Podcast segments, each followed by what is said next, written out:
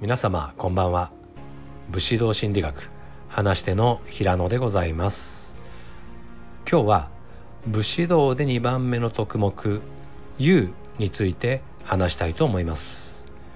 勇気の勇です。勇とは正しいことを実行するという行動力の教えです。ここで大事なことは正しいことの実行です。なので正しくないことを行動に移している場合それは有ではないという判断になります。武士道では有を明確に区別していました。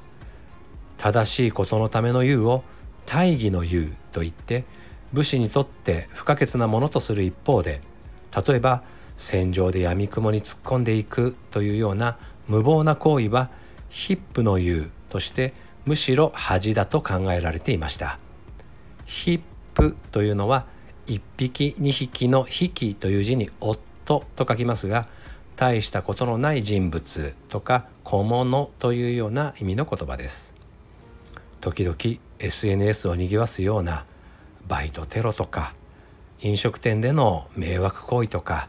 ああいう無謀や恥知らずを勇気にカウントされたらたまらないですよね。恐れ知らずな人が勇気ある人に見えてしまうことがありますが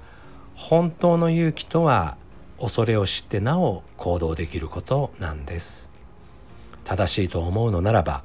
怖くても行動を起こせということです。ちなみに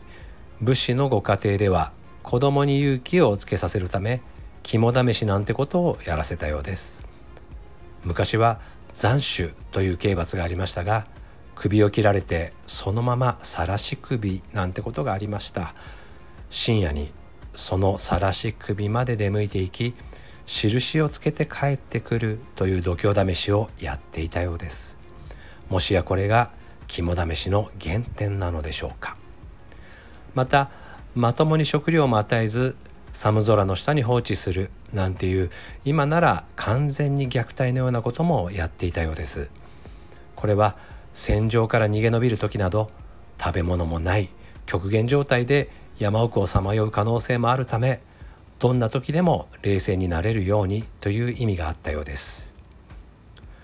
ニトベイナゾウさんは勇気の精神的側面は落ち着きであると言ってるんですが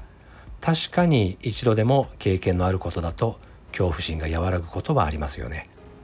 そのため虐待みたいなことをしてでも勇気を鍛えようとしていたようです。一方でニトベさんは勇気には引く方の勇気も必要で全身と交代両方の勇気が揃って初めて勇気と言えるとも言っています。皆さん逃げるということを否定的に考えていませんか？逃げるということは次のチャンスを作るための戦略の一つです。つまり前向きな決断なんですよね。しかも撤退戦は最も危険な戦いとも言われてましたから相当な勇気が必要だということです。もう限界だと思う場面に出会ったら次のチャンスのために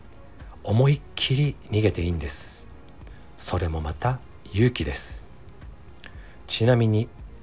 武士道心理学では交代とは方向転換した前進だと考えます。自分が決断した方向へ進むことはどんな方向であろうと全て前進だということです。それでは今日はここまでです。最後まで聞いていただきありがとうございます。